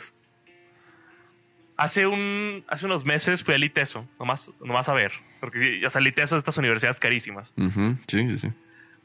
Y me estuve, estuve platicando ahí con el coordinador de la carrera de comunicación. Y esos vatos ya se fueron a... O sea, se me hizo bien interesante la carrera, nomás para estudiar, para conocer. Esos vatos están haciendo Cambridge Analytica la carrera. Sí. O sea, renovaron comunicación para este... Para ahora, para este ciclo, el que, empieza, el que empezó en septiembre. Y esos güeyes ya van a ver hasta programación presente para sacar Big Data. Claro. O sea, eso ya es, da miedo hasta cierto punto. Porque ya, o sea, esa carrera como que se olvidó de los medios tradicionales y se fue Big Data, puros datos y, hicieron, desarrollaron ahí como un, un mapa de las palabras utilizadas en durante la campaña, las campañas presidenciales y cómo estas influyeron. Es muy interesante, pero da un chingo de miedo. ellos tienen un, laboratorio. Estoy tratando de recordarme, de recordarme un nombre. Hay un güey que se llama Víctor Hugo Abrego, que es de los cabrones que andan metidos ahí en, ciencia de datos. Y sí, tienen, hacen cosas muy chidas. Hacen cosas muy chidas como de de visualización de datos y tendencias y esto. Sig- y eso es lo están Lab llevando la carrera ahora. Claro. Sí, tienen como tienen recursos. Y esos y ellos son como de los pioneros de comunicación en México, tengo entendido. Sí, es que pertenece como al mismo sistema de la Ibero. Son los mismos son los mismos este jesuitas. Y Ah, sí, está la cruz por todos lados. Ajá, sí. Pero, pero sabes, la Ibero tiene algo chistoso. Es como, son jesuitas, pero entre más subalterno, más alternativo y más pandroso seas, para la Ibero es mejor. Tanto como profe Sí. como, como alumno. El coordinador era un hipizazo, güey. Sí, sí, sí. Sí, es, a diferencia de otras que, este, que son católicas y es donde como mucho más, más este, uniforme en ese sentido. Pero sí, no, las universidades se tienen que poner las pilas también. O sea, no, ya no puedes enseñar comunicación con un programa de estudios de los años 90. Es como, no mames. No, no y mames. yo sí. A ver, a ver, ¿qué piensas tú como maestro de esto? Yo quiero erradicar los números y las calificaciones. Porque siento que no sirven de nada. Es nomás o sí o sí no. Mm, Porque, o, el- o el- o al menos este sistema de examen. Por ejemplo, me gustaban mucho tus exámenes. Tus exámenes sentía que eran más reales, güey. sí. Por- y más cuando hacías estos experimentos, experimentos locos de la calificación es para todo el grupo. Chale, sí. Eso a mí me gustaba mucho porque era más interesante. Es más divertido, tal vez. Sí. Y es menos de, déjame pongo a leer todo esto, a ver qué me aprendo. Y es más como, pues si pusiste atención vas a saber esto, si no, no. Sí, claro, no es como ir a pretender que sabes algo, es, a ver, ¿neta lo sabes o no? Ajá. No, no sé cómo lo veas tú como maestro en erradicar esto. Yo creo que sí, estaría, estaría, a ver, a mí, a mí tampoco nunca me gustaron esos, eh, bueno, nunca me ha gustado la idea de examen, porque mm, es como estu es, a ver, es absurda. Es Sí. un examen que se supone que tiene que servirte para diagnosticar qué es lo que está mal, más bien funciona para catalogar al alumno. Entonces, es como la analogía es, si tú vas al médico, él te va a diagnosticar, pero tú tienes que decirle todas las cosas que tienes mal en el cuerpo, porque solamente si dices eso vas a tener un tratamiento, digamos, eficaz o que funcione. Ah, claro, de hecho tú preguntabas qué calificación crees que te mereces, ¿no? Ajá, sí, porque o sea, uno ya sabe también, uno sabe cuando le hace al Sí. pendejo. Pero entonces, pero entonces, si tú vas al médico y el médico te está preguntando cómo te sientes de la garganta, qué tal el estómago, qué tal las articulaciones, y tú, tú estás como buscando las respuestas para quedar bien con el médico y para decirle soy un chingón y soy el puto Adonis, No, estoy con madre, güey. estoy perfecto. Estoy perfecto, Sí. mira, ¿no? Como puedo levantar peso, no, no truena nada, no se me olvida nada. Eh, ¿Sabes? Es como, pues, qué pendejada. ¿Para qué vas? ¿A qué chingados vas? Y es exactamente un examen, una, una evaluación, en un sentido como más amplio, tendría que servirte para que el alumno exponga todas las cosas que, est- que van mal. ¿Y sabes qué es lo peor de eso? O sea, ponle, o sea, debería exponer y el alumno mismo debería ser quien se dé cuenta en lo que está mal. Claro. El tema es que eso no va a suceder. No, O sea, los, alu- los alumnos de algún, no sé por qué sienten que merecen sacar en todo 10.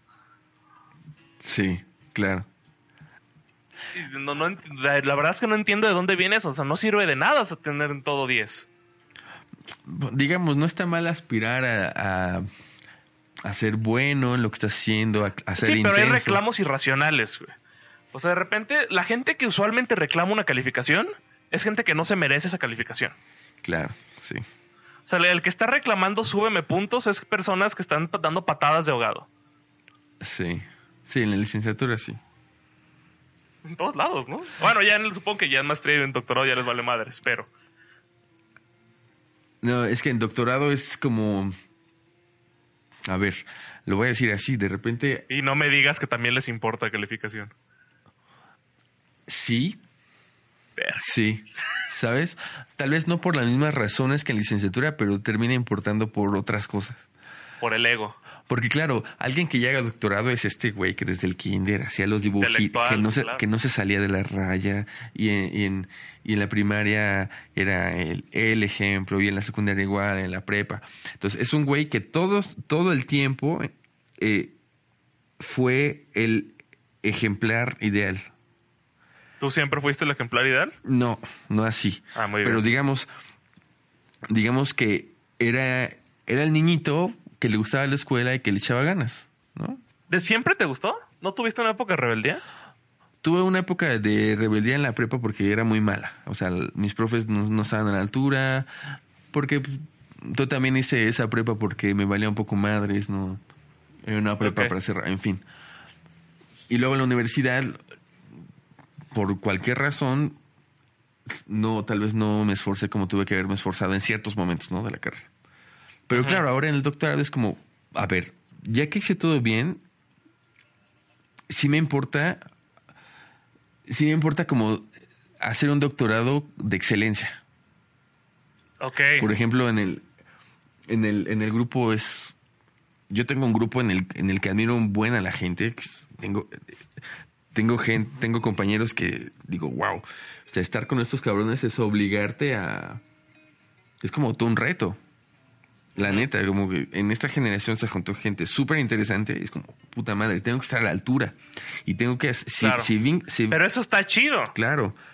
Si vengo a hacer este doctorado es porque es un doctorado de, de excelencia, no vengo a hacerlo a medias.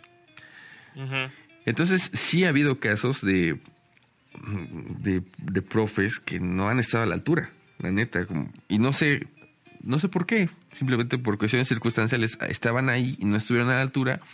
Y hubo rollos con calificaciones. Por también como por media hueva de, de, de este profe, esta profa. Entonces hubo reclamos.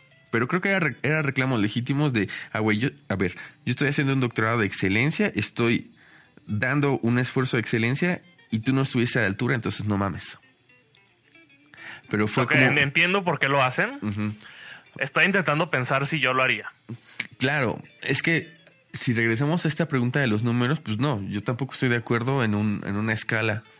Estoy, estoy de acuerdo con este rollo de o, o eres o no eres. ¿Estuviste a la altura o no estuviste a la altura? No, y también muchas veces es, es mucho piar la calificación. Es, Mm. es como qué tan bien te llevaste con el profesor o la profesora.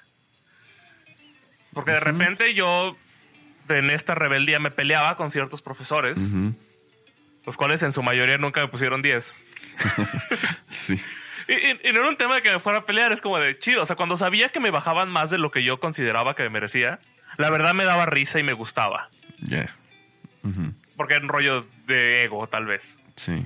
Entonces, ah, pero ya te interrumpí con lo de las calificaciones. No, es esto, es como en, una, en un mundo donde las gallinas son personas y la gente que entra a la universidad es solamente la gente que quiere entrar a la universidad, ahí sí podríamos hablar de suprimir los exámenes, porque es una estupidez, es absurdo. Que igual, estoy de acuerdo con que existe una evaluación. Evaluar de otra manera, sí. porque no, no va a ser todo perfecto, no todos los alumnos van Y a... quizás hasta personalizada la evaluación. Claro, claro, porque, a ver, Porque, sí, sí, sí, vas. porque de repente ca- cada quien tiene como ciertas... Las inteligencias estas. Y cada quien ve el- o sea puedes encontrar baches este hoyos legales en todos los tipos de evaluaciones para hacerlo a tu favor Sí. entonces también como descubrir ok este vato yo sé que me va a hacer trampa por ahí puede sacar 10 haciendo esto. Y al hacer trampa no me refiero a copiar sino en los exámenes escritos usualmente esto lo sé porque así es como yo hice la prepa yo le hice en exámenes y encontré una manera de que me, me fuera bien en todos. Porque encontré como ciertas este ciertos patrones. Sí. Entonces, siempre hay maneras como de truquear un examen, entonces hacerlos personalizados para que realmente obtengas la evaluación que mereces. Sin un número, simplemente así de como de, ok, lo estás haciendo bien o mejor en esto. Que te den un feedback, porque también eso como que a muchos maestros les da mucha hueva. La retroalimentación de decir, ok, sí, sacaste 9 o 10, mejor en esto, esto y esto, chécate en esto, ¿sabes? Ujú. Eso estaría bueno, creo. Yo creo que ya en... O que también... Vas.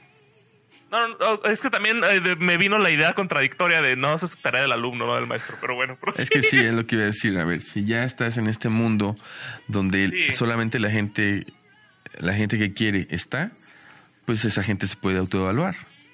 Y esa gente En puede. teoría. En teoría, ajá. Y esa gente puede decir, si estoy a la altura, medianamente a la altura o no estoy a la altura y estoy fallando en estas cosas. Claro, con una guía de, de, de profe, ¿no? Porque a final de cuentas en licenciatura hay muchas cosas que todavía no ves. Eh, como a nivel personal, pues, como te falta madurar en ciertos aspectos. Es que, ajá, es, es un tema de madurar. Porque ahorita de repente me vino aquí el presente de estos maestros que me caen mal. A mí me gustaba jugar con ellos. Y es un rollo súper inmaduro. Era una materia de relleno, igual. Tal vez si hubiera sido una materia seria no lo hubiera hecho. O tal vez sí. Pero es un- era un tema muy inmaduro porque yo hice un... Era un, era un tema que nos hizo hacer campañas ambientalistas. Y yo organicé la mía para que fuera todo como que se viera muy bonita por fuera y estuviera vacía. Y todo lo hice a propósito para, para comprobar que este vato no era bueno. Ok. O sea, le vendí puro humo, sin nada de sustancia, a propósito, y hacía muchas referencias. Por ejemplo, lo voy a, voy a intentar explicar. Ubic- este, tenía que ser una campaña del agua. Ajá. Entonces, y teníamos que hacer una estrategia y presentarla cada, cada mes. Cómo iba evolucionando. Entonces yo agarro y lo primero que hago es, acabo de ver el documental del Fire Festival. ¿Lo has visto? ¿De cuál, perdón? Del Fire Festival. Ah, no lo vi completo, pero sí, sí sé cuál es. Bueno, Fire Festival, para los que no lo conocen, fue un festival de música que fue un Fue fraude. Un fraude. ajá. Ajá, ellos lo que hicieron, iniciaron su campaña poniendo imágenes en Instagram en, en las cuentas de modelos con una imagen naranja. Entonces yo copio eso y lo hago en azul, pero era, era como, en mi mente era como una referencia a, esto es un fraude y me estoy todavía volando esto que sé que no conoces. y le mamó. le encantó la estrategia y para mí era muy gratificante al ego y a esta inmadurez. Es decir, le estoy viendo la cara a este güey. Sí. Se me fue el pedo, se me fue a donde quería llegar. Pues a lo de, a lo de la madurez. Ah, sí, entonces lleva mucha madurez, sea, necesitas mucha madurez para poder estar ahí. Y si, si no vas a jugar nada más, o sea, esa materia, yo, es- esta materia es de este cuatri, el último cuatri en el que estuve donde me decepcioné mucho. Entonces ya por eso lo tomé a juego y, y salí muy bien en esa materia. Sí. Pero era un juego. Sí, ves eso, a veces creo que en cuestión de madurez, ni, ni muchos estudiantes ni muchos profes están al, están al nivel. O sea, está- está- están estos profes que no toman nunca bien un comentario, un comentario crítico de parte de los alumnos. Ah, claro, en algún momento tuve una discusión de religión con este profesor y se enojó y me decía, algún momento vas a encontrar a Dios y no sé qué. Ajá. Entonces era güey, No, o sea, no, ¿sabes? Y tú tienes que estar abierto a que la gente te diga, pues te equivocaste. O, o, a ver, Sí. güey, no te enteras, no te enteras de esto, no lees. Y la neta, pues como profe tú tienes que aceptar que no lees todo, que no sabes todo, pero este afán como de, de, profe, de soy profe en el siglo XXI y estoy rascando y estoy colgado del último clavo ardiendo para defender la legitimidad de los profes, pues como, güey, pues ya no, ya suéltate. Ya no eres el dueño del conocimiento y acepta que los morros te pueden superar en muchas cosas. Tiene la madurez emocional para eso. También hace falta.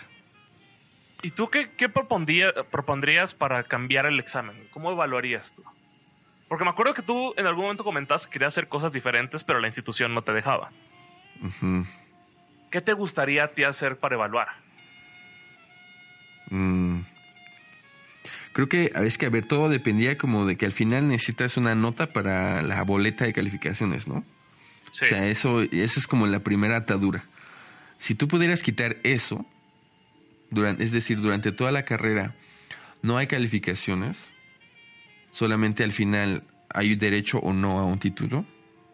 Entonces, en todo ese, en todo ese trayecto, más bien las evaluaciones se tratarían de exhibir todas las debilidades que tienes.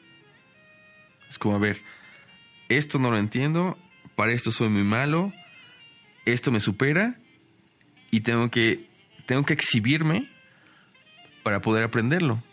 No, no hacerme como no pretender que todo está bien y me lo memorizo un rato porque en este momento de la evaluación tengo que parecer perfecto.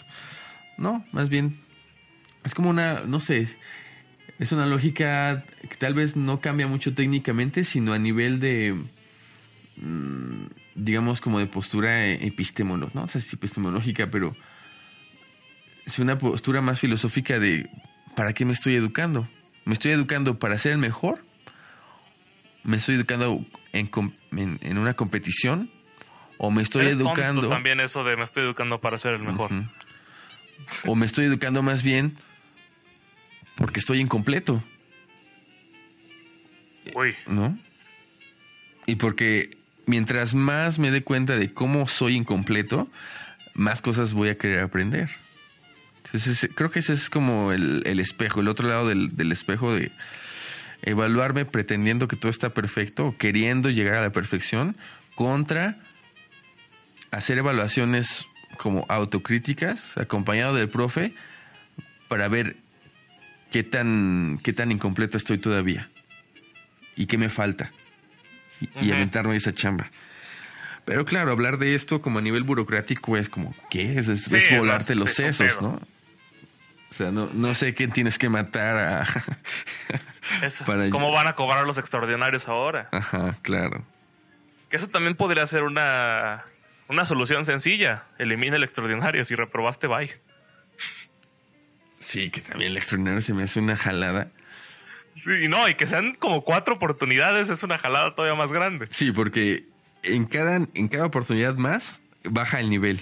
Es como, a ver, ok, este güey reprobó el, el, semestre o el cuatri, se va al primero extraordinario, pero ya en el primero extraordinario ya, ya como me porto más suave, me porto más leve porque, pobre güey, ¿no?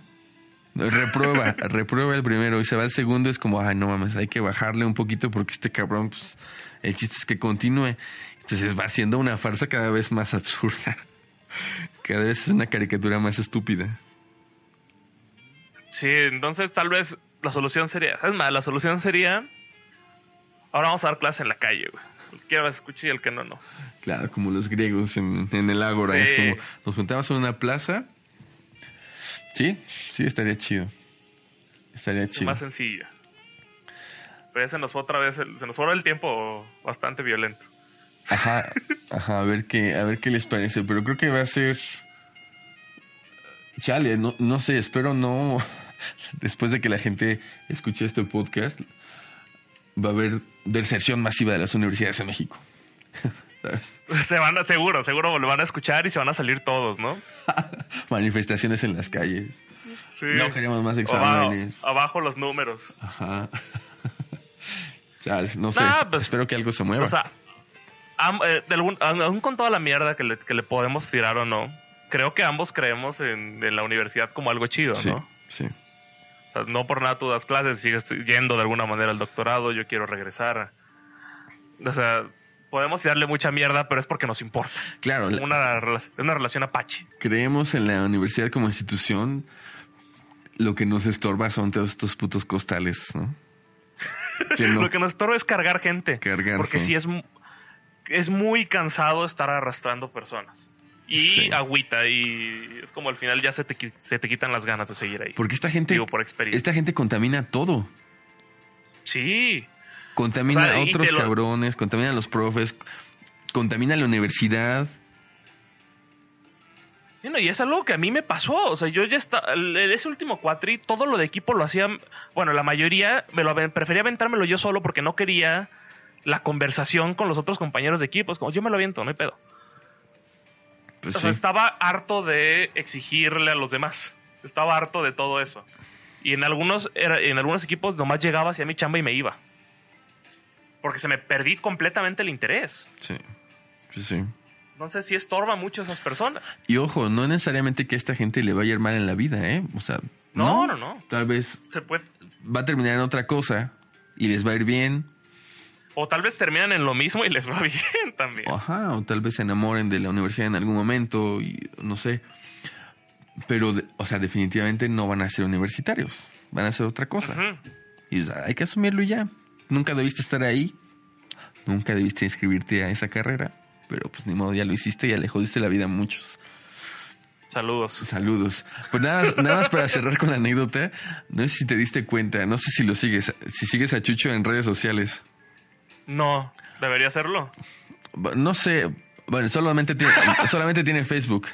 No sé, Ah, ahorita no, no, no, sé. no lo tengo. Eh, eh, Ahorita justamente era el mood en el que estaba Chucho el que quería comentar porque hace como dos meses le le, le, le censuraron una publicación en Facebook. ¿Por qué? ¿Qué puso? Era un meme de un marco teórico. Era como, eh, así como, le- me caga el marco teórico, a todos nos caga el marco teórico. Entonces, me- Sí. eh, Chucho lo comparte y pone de comentario, puto el que lo lea. Y le censuraron por el puto.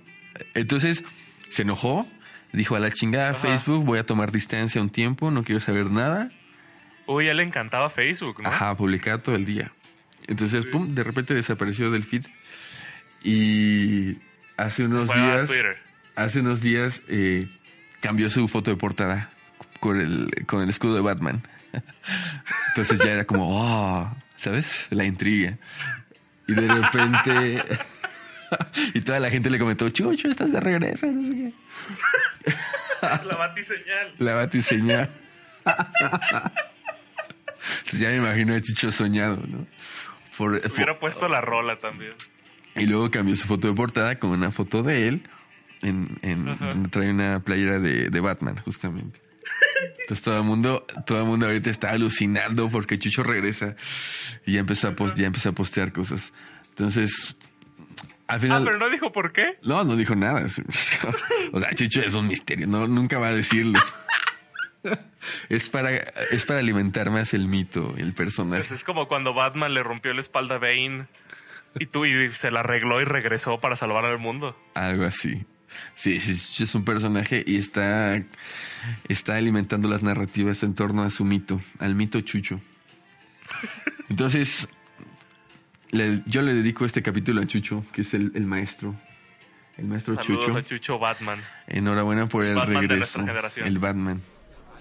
Amigos, vengo del futuro a resolver las dudas que no los iban a dejar dormir.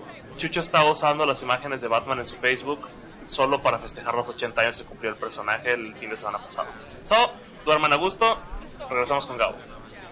Vientos.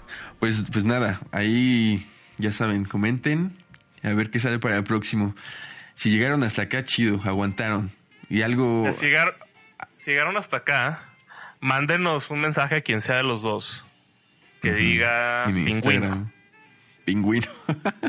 Pingüino es la palabra clave. Comenten en Instagram, pingüino. Ya saben, la cuenta, tú te la sabes, de Instagram. Ah, ah, sí, es cierto. Desde el podcast como uno o dos dijimos que íbamos a decir la cuenta de Instagram y nunca lo hicimos. Ajá. La cuenta de Instagram es arroba podcast CIC. C y C. C de casa, Ajá, Y, no, no C es de la- casa. no es el mejor arroba, pero no estaban muy ocupados los demás. Sí. Entonces, pues ya saben, ahí comenten si llegaron hasta acá, que seguramente se van a quedar pensando toda la semana, la quincena, el mes, en su vida de universitarios. Pero está chido. Y nada, a ver, Sí, y, y si- y si ustedes que nos escuchan es un costal, sépalo. si, si eres un costal, asúmelo. Sí, re- revalúa tus, tus prioridades. Si quieres dejar de ser un costal o si pues, no es para ti esto.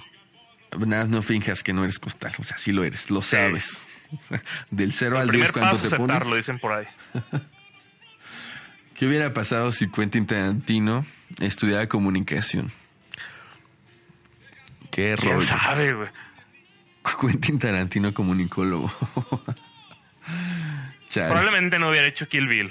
Bueno, vayan a ver a, vayan a ver a Tarantino si no lo han visto. Mejor vayan a ver. ¿Esto cuándo sale? Sale el, el lunes. Voy a tirar rec- dos recomendaciones que no he visto, pero sé que están muy buenas. Este, bueno, su- el viernes pasado para ustedes salió Midsommar de Ari Aster. Ari Aster es el director de Hereditary, entonces si les gustó Hereditary, vayan a ver Midsommar, que se ve increíble y le fue muy bien, salió en Estados Unidos hace como dos meses. Este, como nota aparte, hay un artículo que salió eh, como la segunda semana que la película estrenó en Estados Unidos, Mm. que decía que varios hombres, es muy amarillista la nota, pero me gustó, varios hombres salían con, descubrían cuando salían del cine que tenían una fobia a la luz solar. Ah, cabrón. Ajá. Fobia. Se les quitó como los tres días, pero sí pasó. De hecho, a uno de los actores le pasó. Ok. Este, Wow. y la otra película es. Ah, es de Brad Pitt. Ad Astra. Es Ah, ciencia sí. ficción. Sí. Este, le, le- le está yendo muy bien también. No les quiero decir mucho de esa, porque la ciencia ficción es más bonito cuando vas sin saber nada. ¿Ya se estrenó? Ad Astra? Para ti no, para la gente ya. Para mí no. Yo vivo en un plano temporal Si para vivimos en el pasado nosotros, acuérdate que esto sale el lunes. Sí, ya sé. Bueno, vaya, Para ay, nosotros sale el viernes. ya me hice bolas. Ya no sé en qué año estoy. Pero bueno, cuando... Es más, si usted, amigo, nos escucha del 2020 en adelante, tengo otra palabra para usted. Si nos escucha en 2020, la palabra que nos tiene que mandar es Toy Story 3. Toy Story 3. Es que tengo un vaso aquí que dice Toy Story 3. A ver si en 2020 vamos a revisar las publicaciones de Instagram.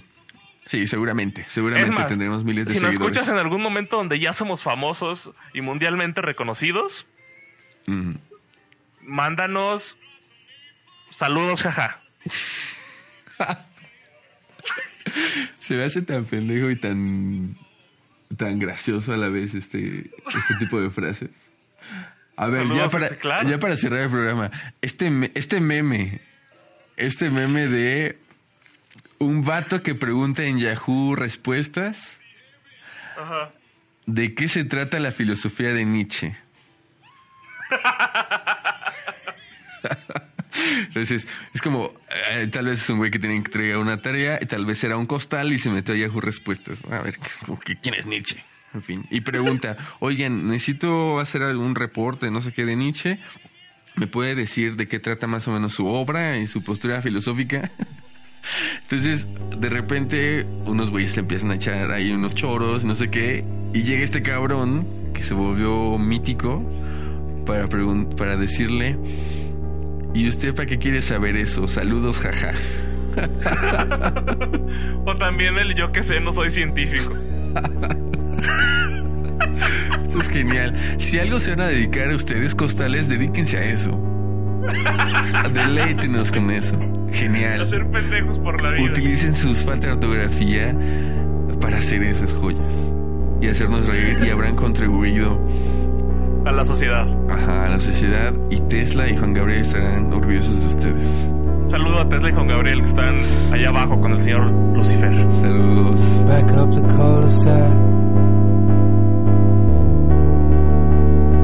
Come on, do your work.